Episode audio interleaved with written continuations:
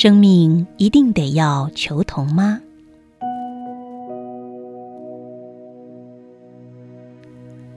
多数的人存在一个矛盾，既想要拥有独立的我，但是却又经常追随模仿他人，所以不禁让人想着：生命一定得要求同吗？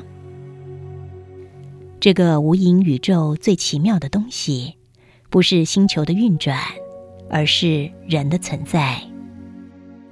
人实在太神奇了，不但拥有精细的身心灵结构，而且独一无二，没有一个人相同。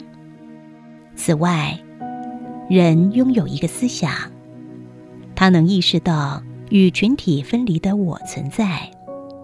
这个我，代表了跟别人不同，但多数人存在一个矛盾：既想要拥有独立的我，但是却又经常追随模仿他人。不单单如此，他们在追随模仿的求同过程中，会带着两种负面情绪：一种是羡慕，一种是嫉妒。羡慕指的是期望拥有跟别人相同的条件。羡慕背后永远隐藏着想追求自己未曾拥有的，或者追求更多的欲望。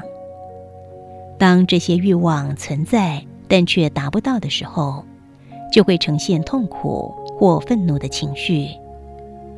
嫉妒又何尝不是如此？它跟羡慕只有一线之隔。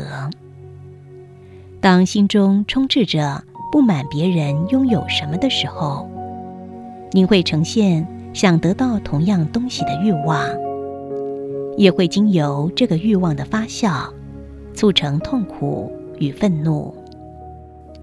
您知道为什么许多的名牌会刻意的、不合理的抬高价格吗？它就是利用人心求同的欲望所促成的怪现象。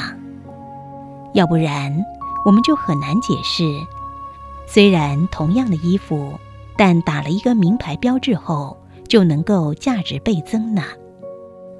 只要拥有求同心念，生命就无法存在真正的自由。能不能够在生命中放下求同心念？活出自己的样子，不要刻意的比较、羡慕或者嫉妒呢。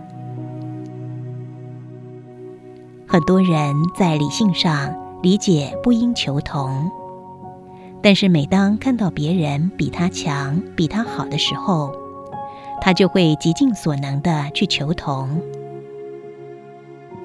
想放掉不断令你痛苦、嫉妒的求同心念吗。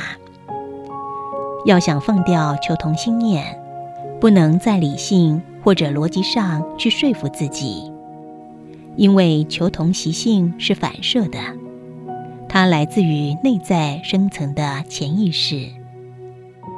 求同名印来自于不同的来源，它也许是在幼年生活困苦时刻被父母植入的。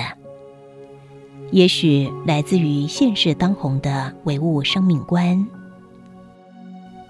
且不管这个名印是如何被植入的，如果你想要移除求同名印，那么得要学习跟您的潜意识对话，在对话中去转化它。当潜意识中求同名印被消除后，我们的生命。将变得自由与自在。